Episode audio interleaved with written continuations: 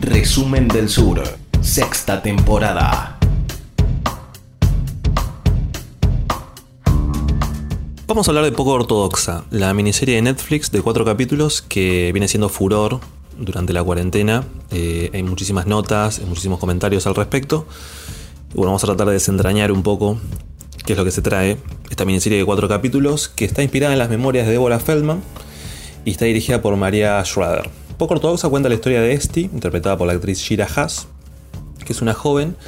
que vive dentro de una comunidad judía ortodoxa en Williamsburg, en Nueva York, cerca de Brooklyn, eh, que es una comunidad eh, hasídica muy cerrada, con preceptos muy concretos, eh, alejada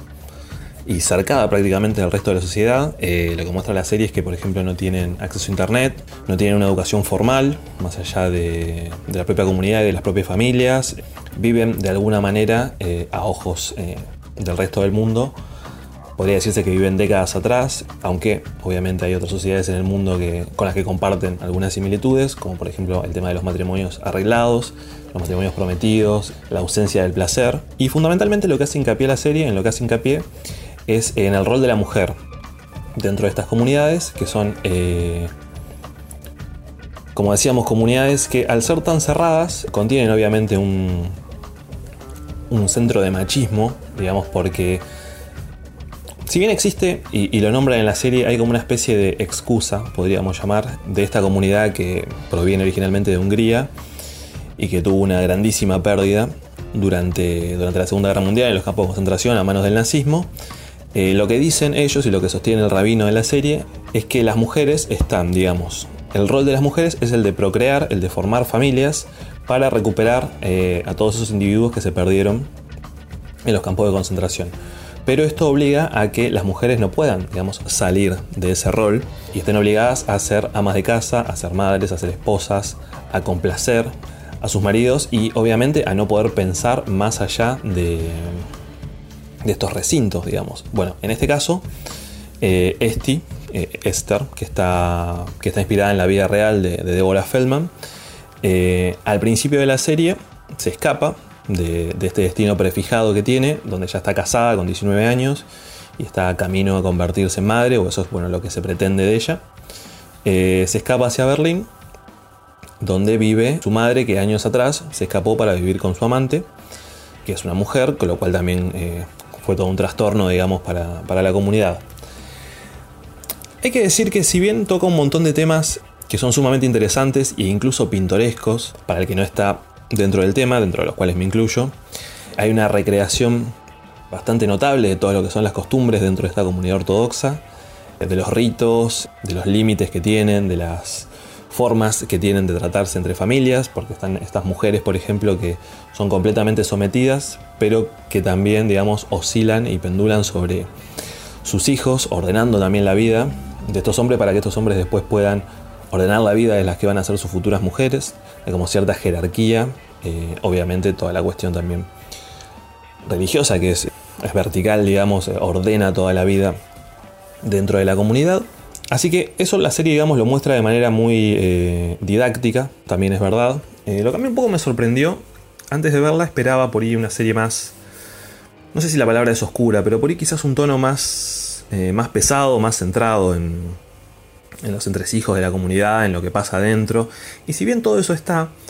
la serie digamos que habita un... que habita cierta seguridad, porque apenas comienza la serie, ya tenemos a la protagonista en Berlín. Y lo que sucede en Berlín, hay que decirlo, es... Eh, rosa bastante lo inverosímil, digamos. Esti, perdón. Eh, apenas llega sin tener plata encima, o sea, con muy poco dinero, eh, sin valija, sin celular, sin nada conoce gente, conoce un chico lindo en un café, ese chico lindo de repente la lleva a un conservatorio, que es el sueño de la vida, el sueño de este es estudiar música, ser, ser cantante, ser pianista, después de haber tomado algunas clases a escondidas en Nueva York, y entonces como que en Berlín todo resulta demasiado fácil, demasiado arbitrario, se junta con este grupo de amigos que son un grupo que parece armado, multiétnico, entonces hay esta sensación de que sin toda la parte del pasado, digamos, toda la parte en la que este está eh, inmersa, intenta, digamos, rebelarse contra, contra los mandatos, contra esta, digamos, estos preceptos que la inhabilitan de poder disfrutar de su vida, de poder eh, sentir placer. Si sacamos eso, solamente queda un presente bastante ligero. Eh, y yo creo que es ese presente y esa seguridad, porque de alguna manera, si bien vemos todo lo que pasó Esti, ya sabemos que está bien. Y si bien eh, está el personaje del marido y el personaje este de Moishe, del, del primo medio mafioso, que, es el que mandan para apretar y para poder conseguir las cosas, eh, que ahí medio que coquetea un poco, si se quiere, con el policial. Eh, ya sabemos que más o menos todo va a estar bien, que no va a volver, eh, y todo eso que se da por sentado, digamos, en la serie. Entonces, la serie, en vez, digamos, de tener un tono más, más oscuro, más pesado, más jugado, si se quiere, tiene un tono bastante amable, digamos, habita una zona de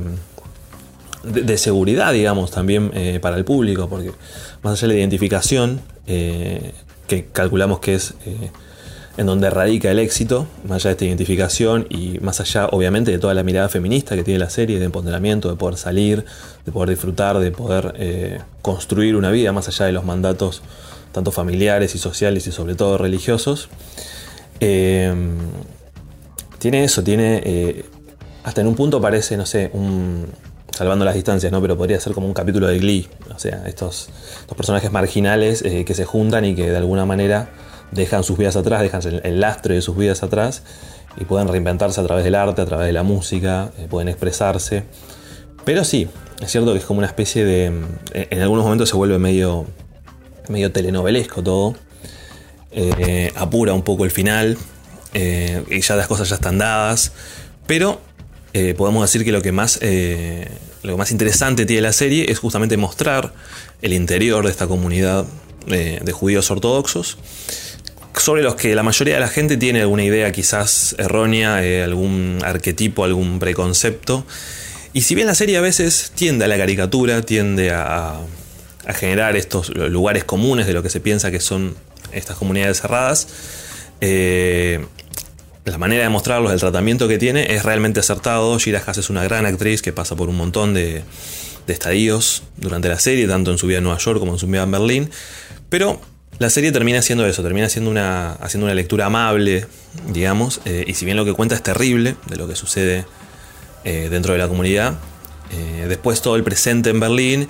y es como que también arma de alguna manera el camino de una segunda temporada. Y algo interesante para advertir y es que si bien las miniseries se inspiran en la, en la vida de Deborah Feldman, fue la misma Feldman junto con los guionistas quienes eh, cambiaron algunas cosas de su propia vida para volverla eh, más eh, serializable y más apta para el público, lo cual vuelve el producto quizás un poco dudoso. Porque la, protagonista real, Feldman, no se escapó a Berlín, sino que se mudó a Berlín cuando ya era una escritora consolidada, ya se mudó a Nueva Jersey, lo cual es mucho más cerca que Berlín, y ya tenía un hijo.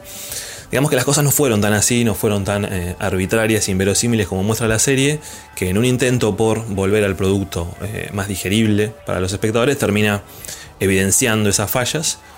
Pero en suma es un producto que, mm, que, vale la pena mirar porque es interesante, sobre todo digo para los que no, como vuelvo a incluirme, para los que no estábamos en tema, pero que más allá de, de esa cuestión exótica y obviamente de la mirada de empoderamiento que tiene,